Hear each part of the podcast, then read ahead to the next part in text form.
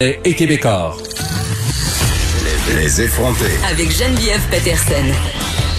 Les vrais enjeux, les vraies questions. Vous écoutez Les effrontés. Que faire lorsque des parents euh, d'un enfant en garde partagée ou de plusieurs enfants euh, par ailleurs ne s'entendent pas sur la décision à prendre quant au retour à l'école ou même à la fréquentation euh, d'une garderie ou d'un milieu familial? J'en parle tout de suite avec Maître Sharon Otis, avocate en droit de la famille. Maître Otis, bonjour. Oui, bonjour, Madame Peterson. Écoutez, quand même, ce sera pas simple tout ça, là, même pour des parents euh, qui ne sont pas séparés, c'est-à-dire qui cohabitent toujours ensemble. Ça peut créer des tensions que toute cette histoire euh, de la réouverture euh, des établissements scolaires et des garderies. Moi, je faisais la confession même sur ma page Facebook il y a quelques jours. Je disais, je change d'idée à toutes les deux minutes. Oui, et, et là, pour les parents qui sont séparés, ça peut devenir très, très conflictuel, pardon, c'est une décision extrêmement difficile à prendre. Là. Mais effectivement, puis comme vous l'avez dit d'entrée de jeu, euh, je pense que même un, couple toujours unique, euh, un couple qui a une garde partagée ou quoi que ce soit, euh, au niveau de l'autorité parentale, parce que ça c'est une décision là au niveau de l'éducation, c'est un des attributs de l'autorité parentale. ok? Donc il faut premièrement l'avoir. Si on l'a perdu par jugement dans le cours du passé, on ne peut pas se mêler de cette décision-là dans l'éventualité où on est séparé et qu'il y a un jugement qui nous enlève de l'attribut de l'autorité parentale. Mais dans l'éventualité où on est, par exemple, en garde partagée et que les deux ont l'attribut euh, de l'autorité parentale au niveau de l'éducation, euh, c'est très important que, euh, premièrement, il faut se consulter, OK, peu importe les modalités de garde. Et ces décisions-là, considérant que c'est des, décisions qui sont importantes versus des décisions qu'on prend au quotidien, elles doivent être prises d'un commun accord et dans l'éventualité où il n'y a pas d'accord, c'est là où est-ce que soit on s'en va en médiation euh, pour essayer de tenter de régler cette problématique-là, ou à défaut, euh, on va devant les tribunaux, là, on n'aura pas le choix. Et ça, c'est des demandes qui sont traitées euh, de façon urgente. Ben oui, puis c'est ça là. Je comprends que l'objectif euh, dans tout ça, et c'est évidemment toujours cela que l'on souhaite, ma, pardon, que l'on souhaite, maître Otis, c'est d'en venir euh, à une entente entre des parents. Sauf que advenant le fait qu'il n'y a pas d'entente, on peut pas juste dire ben quand il sera chez vous, il ira à l'école, et quand il sera chez nous, il ira pas. Même chose pour les camps de jour, là, ça sera le même type euh, de conflit ou de discussion que les parents auront à avoir.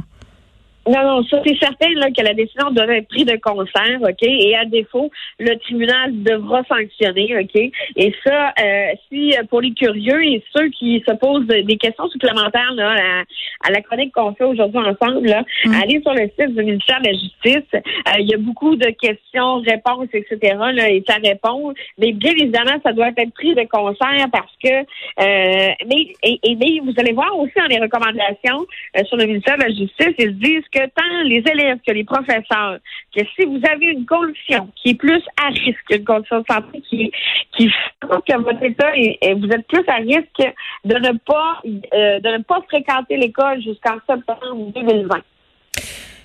Oui, mais on, a, cet aspect-là. Et vous savez, dans l'éventualité où on va devant le tribunal, ce sera du cas par cas.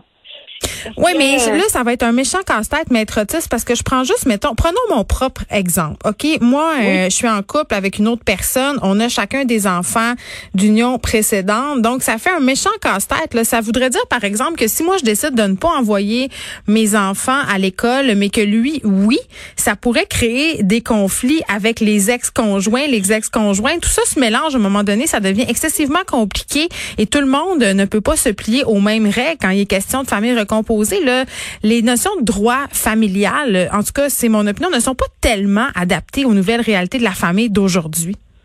Ben, c'est pas qu'elles ne sont pas adaptées, elles ne sont pas adaptées à des situations d'urgence comme ça. Parce que hmm. là, on est en situation d'urgence sanitaire et c'est là la problématique parce que si je reprends votre exemple euh, à utiliser, euh, c'est sûr que les mesures d'hygiène, quand euh, l'autre enfant de l'autre union est, chez l'autre parent, bien évidemment, on peut pas euh, contrôler ça, on ne peut pas vérifier cet aspect-là. Et il y a, une partie hors de notre contrôle, et c'est ça qui ben peut être paniquant pour plusieurs parents.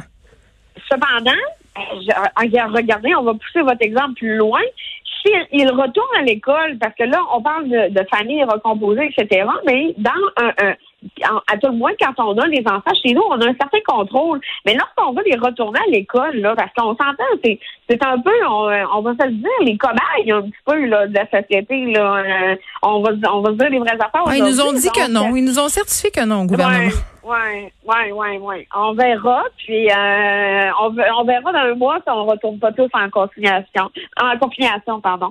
Mais euh, ceci étant dit, euh, moi, je pense que, regardez, je sais qu'ils ont pris des, des, des, des, des, directives pour les locaux des élèves, la hmm. distanciation, les repères visuels, l'hygiène, salubrité, etc. Mais vous comprenez là que je ne sais pas si c'est tous les parents nécessairement. tout le monde a son rôle à jouer là-dedans et je pense qu'il faut avoir un gros bon sens. Est-ce que oui ou non notre enfant est plus à risque? Est-ce que tu sais, il y a des y a des maladies pour lesquelles un enfant n'a pas d'immunité là euh, pour combattre ce genre de, de, de, de Alors à ce moment-là, que le ministère de la Justice recommande, c'est de ne pas le, lui faire fréquenter l'école, et ça jusqu'en septembre 2020.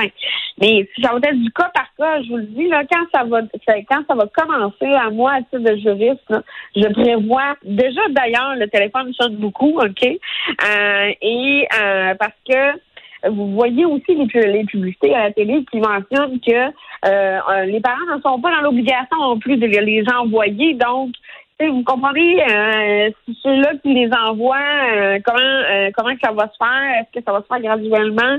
Est-ce que tout le monde va embarquer? Même les chauffeurs d'autobus aujourd'hui qu'on a vu là ne sont pas à l'aise là avec euh, le parce qu'il va falloir asseoir un élève par par deux bancs, etc. Donc ça, je pense que pour vous dites le milieu de la justice n'est pas adéquatement ferré pour ce genre de situation-là.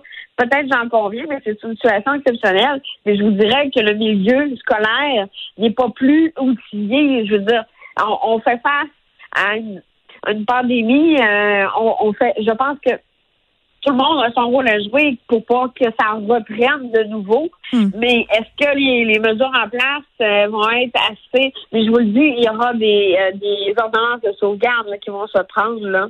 je pense que ça va être assez.